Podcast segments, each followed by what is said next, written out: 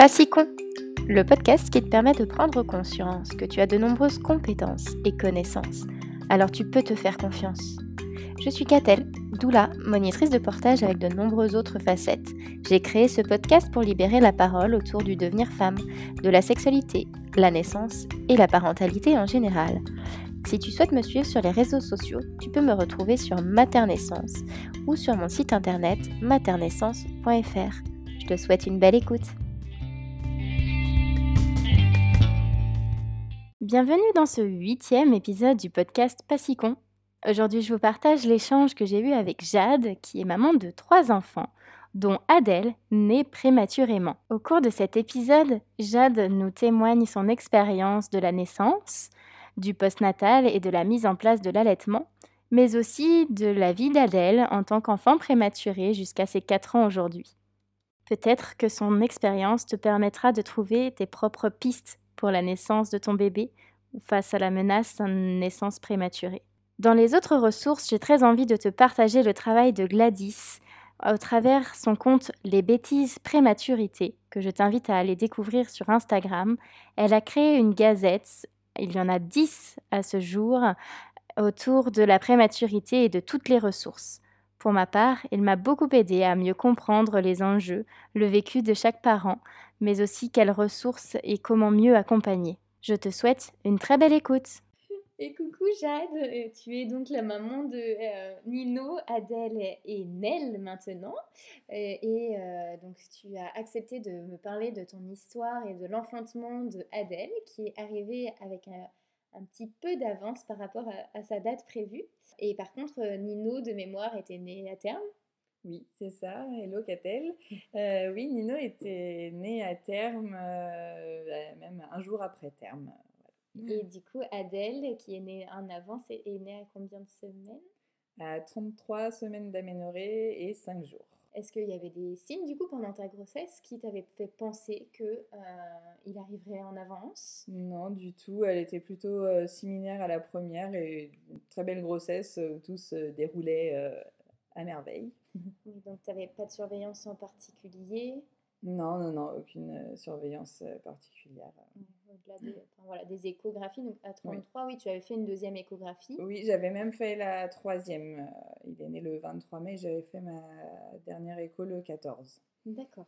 Et qu'est-ce qui t'a fait hum, comprendre du coup que la naissance arriverait peut-être euh, imminemment enfin, sous peu? Une fissure euh, de la poche des os dans la nuit, enfin la fin de la nuit, il était 6h45 du matin. J'ai bien senti que c'était que c'était du liquide amniotique parce que j'avais envie, comme tous les matins, d'aller aux toilettes et pourtant le liquide était en train de sortir. Donc c'était vraiment euh, voilà, c'était la perte euh, des os, enfin la fissure parce que c'était léger. D'accord. Je me suis armée de, de serviettes et je me suis mis en mode robot. et là, je me suis dit, j'ai mon aîné à m'occuper, il faut que j'appelle mon beau-père pour le garder. Voilà, tout était protocolaire. Après, euh, je me suis vraiment mise en mode robot. Je, suis, euh, je me suis dirigée vers la matière. Enfin, j'ai prévenu mon conjoint quand même. Mais pour moi, tout allait bien à ce moment-là. Je ne me suis pas du coup préoccupée de ce qui se passait réellement et ce que ça voulait dire. Euh, même si j'émettais l'éventualité quand même d'accoucher. D'ailleurs, je pensais que j'étais obligée, avec une fissure de, la poche des os, d'accoucher dans les euh, deux jours euh, mmh. après, comme une, comme une rupture de la poche des os.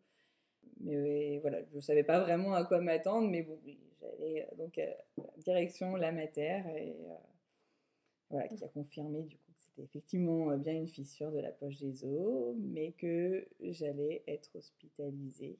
D'accord voilà, pendant euh, jusqu'à au moins 37 semaines idéalement. Ok, donc en fait, quand tu es arrivé là-bas, il n'y avait aucun travail euh, de commencer. Non. Mais euh, dans l'idée, il fallait garder ce petit bébé au chaud le plus longtemps possible. C'est ça. Et comment ça s'est passé du coup pour, pour toi au niveau de la prise en charge? Qu'est-ce qu'ils ont fait du coup J'imagine l'alitement. Oui, alité avec euh, le droit de me lever juste pour aller aux toilettes, quand même. oui, alors euh, j'avais aussi euh, trois médicaments, donc un médicament pour maturer les poumons de l'enfant si jamais il venait à naître, sauf qu'il faisait fait au bout de 48 heures. Un, médicament pour que le travail ne se mette pas en route. un, comment, un antibiotique pour les risques infectieux, vu que c'était ouvert en bas. ok. Mais euh, bon, moi je spoil parce que je connais ton histoire, mais euh, bon, il, a quand même décidé que c'était son moment pour arriver. Euh, comment ça s'est passé après tout ça? Et eh ben donc là le soir arrive, mon conjoint allait repartir et comme pour lui dire de pas repartir, une première contraction et puis que je reconnais bien, peut-être moins intense que celle que j'avais eue pour euh, Nino, mais, euh, mais quand même, euh, voilà, pour me dire que éventuellement il y avait un travail qui se mettait en place. Et c'est à deux heures que là, tout le corps médical a décrété oui, que effectivement, là, on n'allait pas y échapper et que c'était vraiment le travail qui mmh. se mettait en place. Et de ce moment-là, du coup, est-ce que toi, tu as souvenir de comment ça se passe par rapport à la première fois où tu as donné vie à Nino? Là, c'est pour un bébé en situation de prématurité. Est-ce que tu as eu l'impression qu'il y avait des choses qui changeaient? Est-ce que tu as pu t'en rendre compte ou pas? J'imagine en fait qu'il y a un peu plus ce branle-bas de combat au mmh. niveau hospitalier et que le personnel est un peu plus prêt à toute éventualité auprès de bébé. Oui, alors surtout que donc euh, comme euh, à 2 heures j'étais à 33 plus 5 et en fait euh, c'est à 34 semaines d'aménorrhée qu'à Saint-Malo où j'ai accouché, ils prennent en charge les, les, bébés à naître, mmh. sinon c'est Rennes. Effectivement, ils se demandaient s'ils allaient m'envoyer à Rennes et finalement la pédiatre a donné le feu vert pour accoucher ici à deux jours des 34 semaines d'aménorrhée, avec en me prévenant de l'éventualité qu'il puisse être transféré euh, directement après sa naissance euh, à Rennes. Et sans mmh. moi, bien évidemment, mais ce ne fut pas le cas. oui, ça n'a pas été le cas, mais j'imagine que du coup, sur la gestion de toi, ton travail en cours, de... est-ce que tu as eu l'impression que ça avait une influence, toutes ces paroles et peut-être cette inquiétude sous-jacente? Peut-être, mais sans m'en rendre compte euh, réellement. C'est-à-dire que moi, ça ne me gênait pas. Je, leur avais dit faites au mieux pour mon bébé, c'est ce qui mmh. m'importe. Euh, moi, j'encaisserai et je. Mmh. Euh, voilà, c'était vraiment mon bébé avant tout et sa survie, on va mmh. dire. donc, euh, oui, non, ça va. Mais par contre, c'est vrai. Alors, est-ce que c'est sûrement dû à ça Mais j'ai moins bien géré mon travail et les douleurs liées aux contractions que, pour, que pour mon premier. Oui. Tu as moins bien vécu finalement cette, cette euh, Oui, euh, j'ai. Bah, après, ça restait euh, une, naissance assez rapide. Mmh. 6 heures, j'ai fait 6 heures pour mes trois accouchements, donc mmh. je m'en souviens. Mais en fait, les, les, contractions du début, l'ouverture du col se faisait très lentement, sauf que j'attendais peut-être au moins et le corps médical attendait que je sois à 2,5, 3 mmh. et ça serait mieux pour avoir la péridurale. Moi, je n'en pouvais plus et je n'attendais plus que ça. Donc j'étais sous mes pas en attendant euh, pour m'aider. Et à 2,5, ils ont eu... ok, madame. Vous avez pitié de moi. et, euh, et ils m'ont... Euh, j'ai eu la péridurale. Et au final, le travail, euh, souvent euh, la crainte, c'est aussi que ça stoppe le travail, mais au final, le travail s'est mis plus rapidement en route après. À ce moment-là, oui, toi, tu as peut-être aussi pu souffler. Oui, c'est ça. Oui, oui. Et du coup, peut-être détendre un peu tout ça aussi. et du coup, il est né sans avoir besoin, en plus de la péridurale, d'avoir du syntocinon ou du déclenchement? Est-ce que, est-ce que tu sais tout ça ou tu... il n'a pas eu besoin d'aide après pour, euh, pour arriver non, euh, non, non, euh, non, il, est une an après, vraiment, c'est comme il est à la poste avec ses petits 1 kg 810. Et du coup, alors, après cette, cette arrivée d'un si petit bébé, est-ce que tu te rappelles, est-ce que tu as pu être un petit peu en contact avec lui? Comment ça s'est passé pour vous la suite après la naissance? Alors, très, avec beaucoup d'émotion donc quand il est sorti parce qu'il a pleuré tout de suite. Donc, Mmh. euh, bah, nous, c'était euh, oui, il est vivant, il respire. Euh, voilà, c'était signe, des bons signes. Et pas faire trop dans la salle, j'étais vraiment qu'avec la sage-femme et l'auxiliaire puère.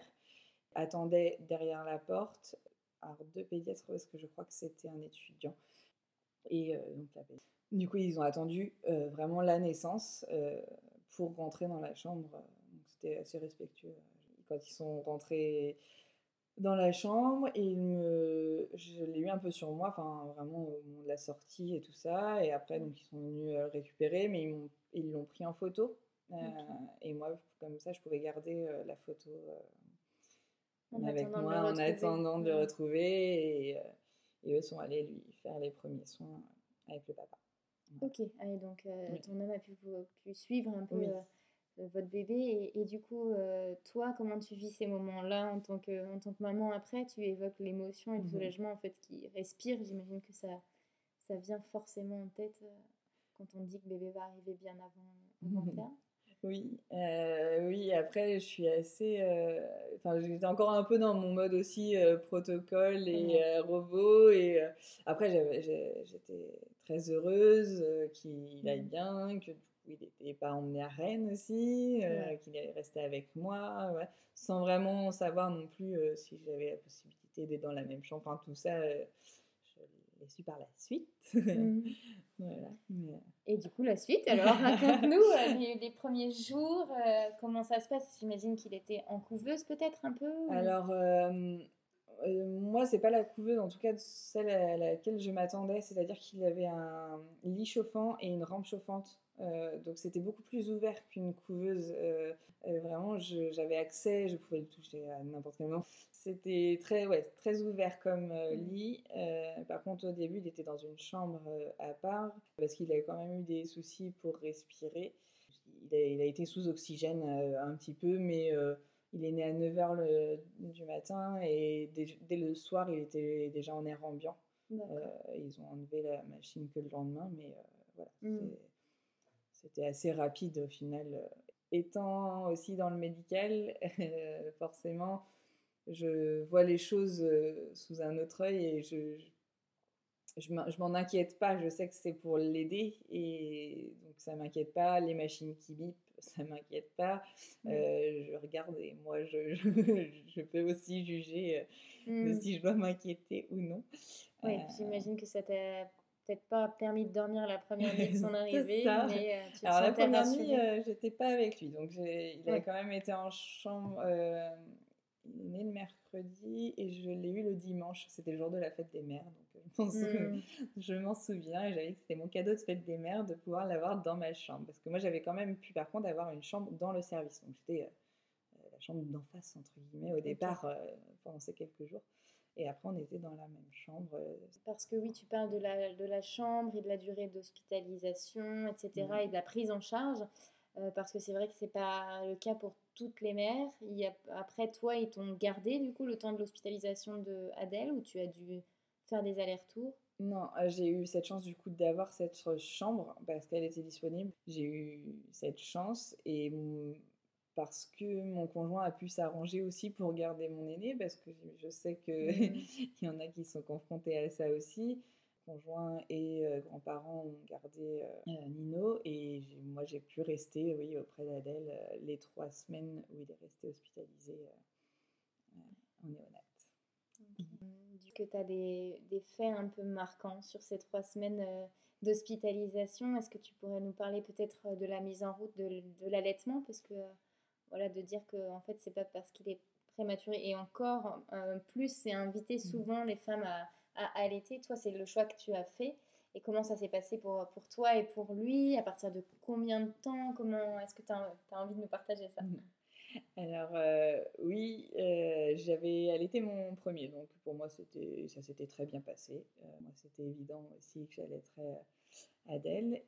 Et encore plus oui effectivement le fait qu'il soit prématuré, euh, ça invitait euh, encore plus à, à l'aider euh, et c'est ce qu'il conseillait de toute façon. Et donc elles m'ont proposé un tire-lait parce que Mm. Adèle étant affaiblie et puis au départ sous oxygène, donc de toute façon ne pouvait pas Et donc, il avait une sonde nasogastrique qui le nourrissait. Au début, c'était vraiment des toutes, toutes petites quantités. Et, euh, et Comme de... pour un bébé, en fait, même au démarrage, quand Oui, il n'y a pas de prématurité, c'est ça. rien, c'est vraiment des toutes petites quantités de colostrum. oui. Et ça, ton tire-lait, tu l'as eu dès la naissance Combien de temps Dès la après? naissance, euh, dès mon retour en chambre en fait. D'accord. Dès mon retour en Ouais, chambre, euh, trois heures après euh, l'accouchement. Et, euh, et j'ai pu, oui, euh, tirer mon lait euh, à ce moment-là.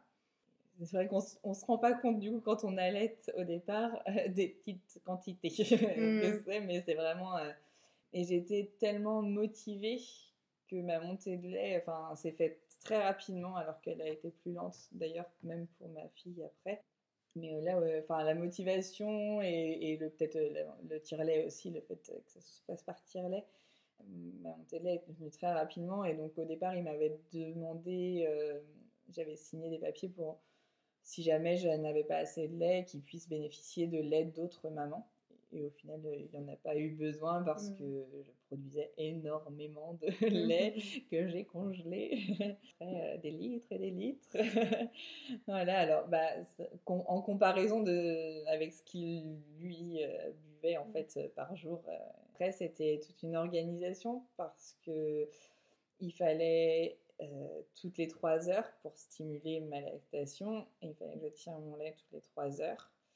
Et alors les premiers jours ça allait, mais après c'est vrai que ça demandait beaucoup euh, en termes enfin, de fatigue parce que c'était la nuit aussi forcément. Je devais tirer mon lait, oui, et, et aussi faire des mises au sein. Donc euh, Mhm. c'était plus que toutes les trois heures forcément. Et, euh, et des mises au sein où là c'est vraiment euh, au départ... euh, quand il y a une toute petite succion, déjà on est content. C'est- C'est voilà, au départ, euh, faire l'expression de quelques gouttes de lait et limite mettre sur les lèvres pour lui donner l'envie. Sur trois semaines, c'est ce qui, enfin, c'est ce qui déterminait de toute façon notre sortie aussi. En Euh, termes de reprise de poids de... Alors, c'est plus qu'en termes de reprise de poids, c'était plus euh, le la succion, enfin qu'il sache euh, téter. Une fois qu'il a su téter et vraiment qu'il faisait des tétés correctes, euh, Où il euh, voyait les salves de voilà. succion déglutition. Voilà, et, euh, et aussi, euh, donc, on a fait des tétés pesés. Mm. Euh, au début, quand c'était vraiment des toutes petites tétées, on ne pesait pas. Et quand il a commencé à bien téter, on pesait les tétés. Donc, c'est-à-dire qu'on le pesait avant et on le pesait après. Et ça nous indiquait ce qu'il avait bu, en fait. euh, le- la différence de poids indiquait ce- la quantité qu'il avait, euh, qu'il avait ingérée.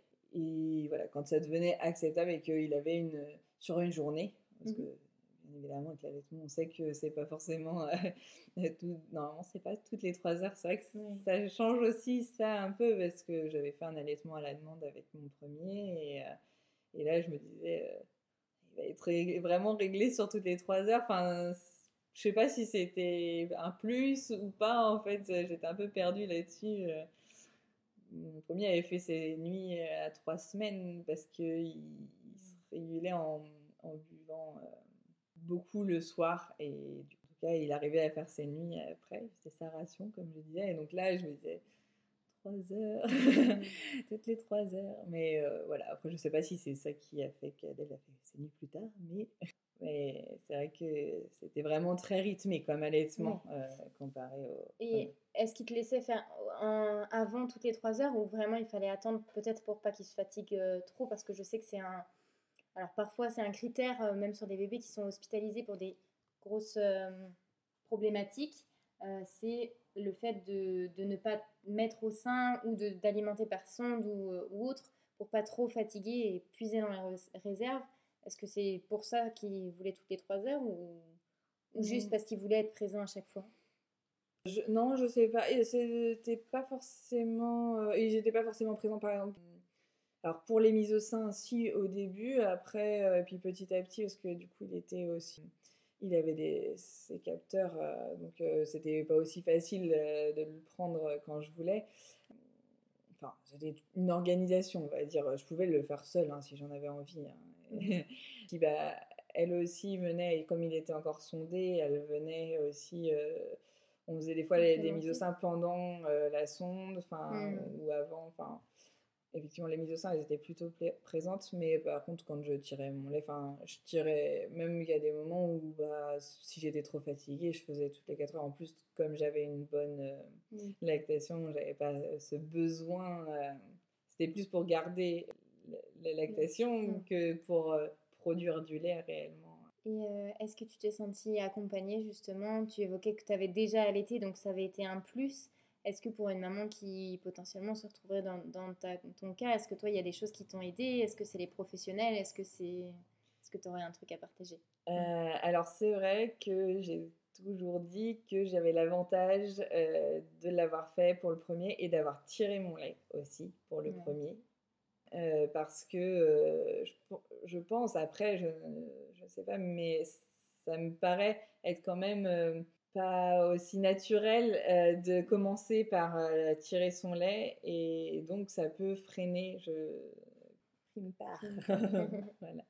Ok et du coup donc enfin, là on en a parlé un peu en off mais que pour tirer son lait évidemment il y a le facteur motivationnel. Tu en as parlé tout à l'heure de dire que tu étais tellement motivé que ta montée de lait elle est arrivée tout de suite malgré que ce soit au tire-lait etc j'imagine que ça peut aussi faire l'effet inverse et là c'est aussi de dire au moment que euh, c'est ok de pas aimer le, le tire-lait et d'avoir envie de rapidement être euh, avec son bébé euh, au sein. Et c'est ce qui favorise de plus en plus d'ailleurs maintenant en tant que mmh. professionnel de santé, dès que le bébé a les capacités de, de respirer un peu seul et de pouvoir être mmh. alimenté au sein, ils le, ils le font comme tu le décris, toi, avec peut-être la sonde au démarrage, juste le petit, la petite léchouille, moi je dis, la première goutte de lait précieuse mmh. pour amener à apprendre à, à téter.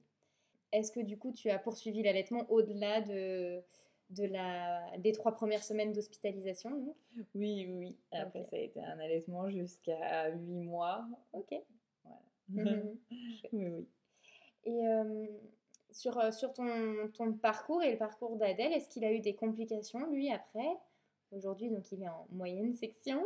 est-ce qu'il y a eu des surveillances en particulier sur l'après? Alors, euh, quand on est en néonat, on a la visite euh, d'une infirmière euh, du CMPEA, donc Centre médico-psychologique pour enfants et adolescents, Saint-Malo, et pour proposer un suivi. Alors, je sais plus, je crois que c'était peut-être bien tous les trois mois au départ, et après ça s'espace six mois, et voilà, maintenant il en a un par an jusqu'à ses six ans.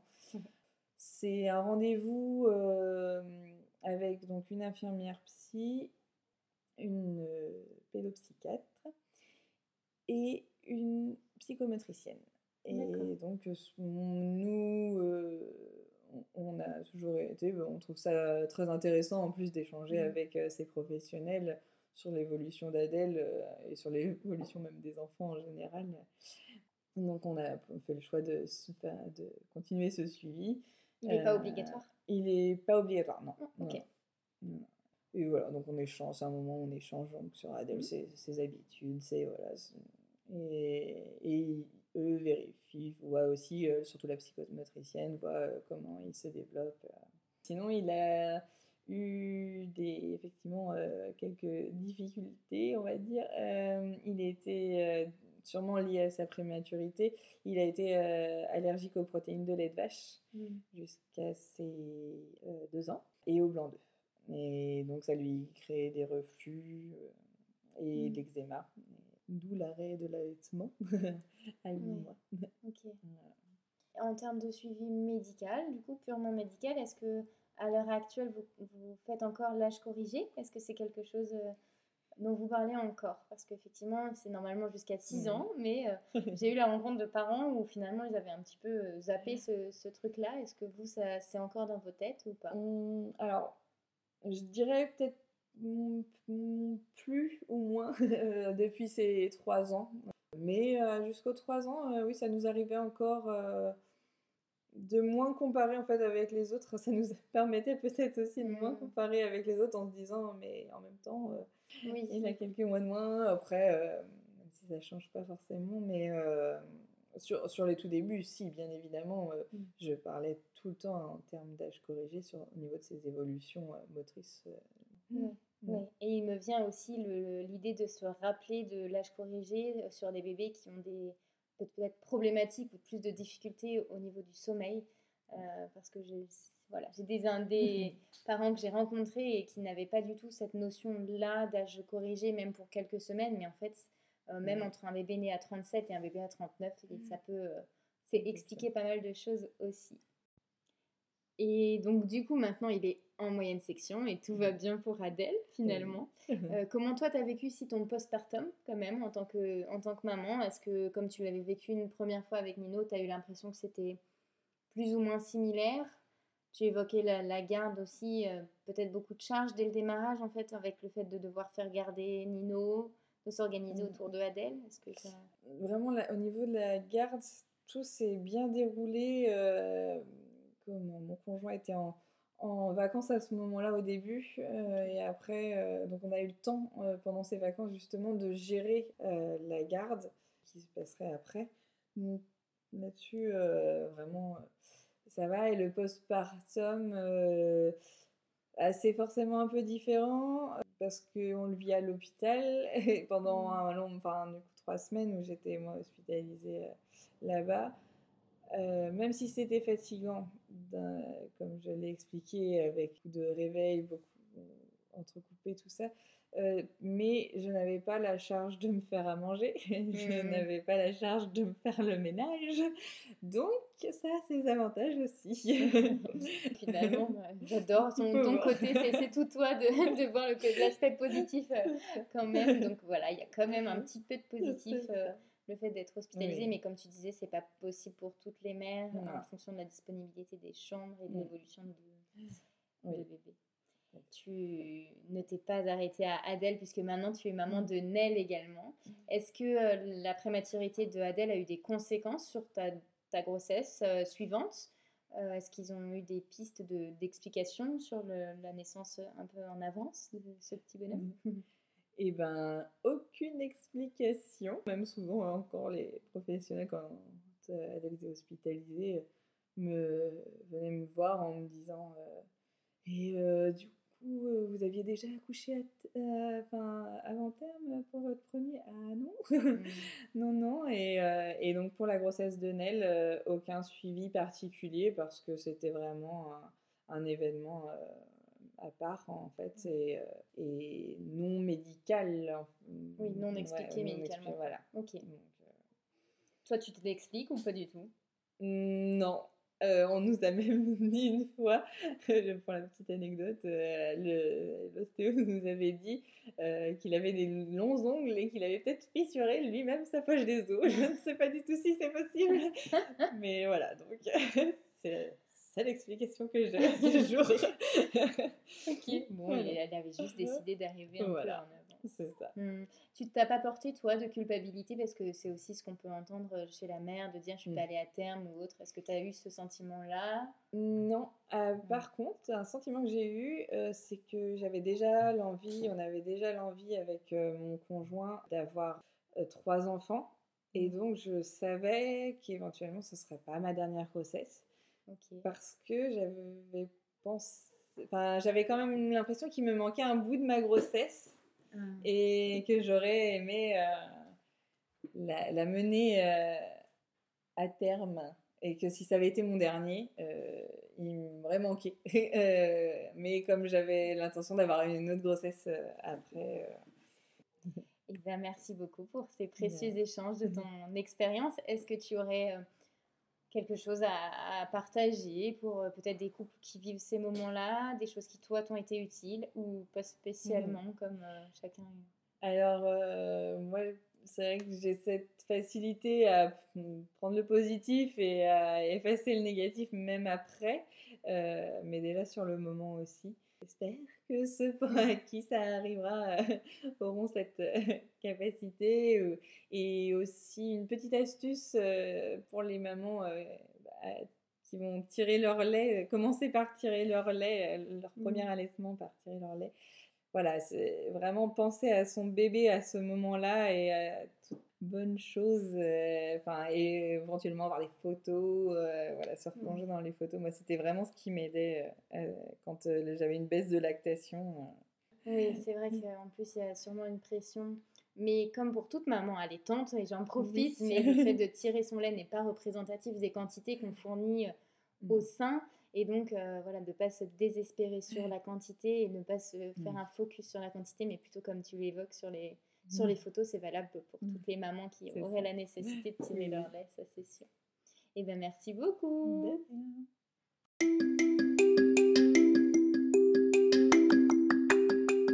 Tu as écouté Passicon, le podcast par Maternaissance. Si tu as aimé le contenu, tu peux le partager sur les réseaux sociaux en m'identifiant Maternaissance. Tu peux également mettre 5 étoiles sur ta plateforme d'écoute. Je te dis à bientôt et pour rappel, si personne ne te l'a dit aujourd'hui, tu es forte et puissante.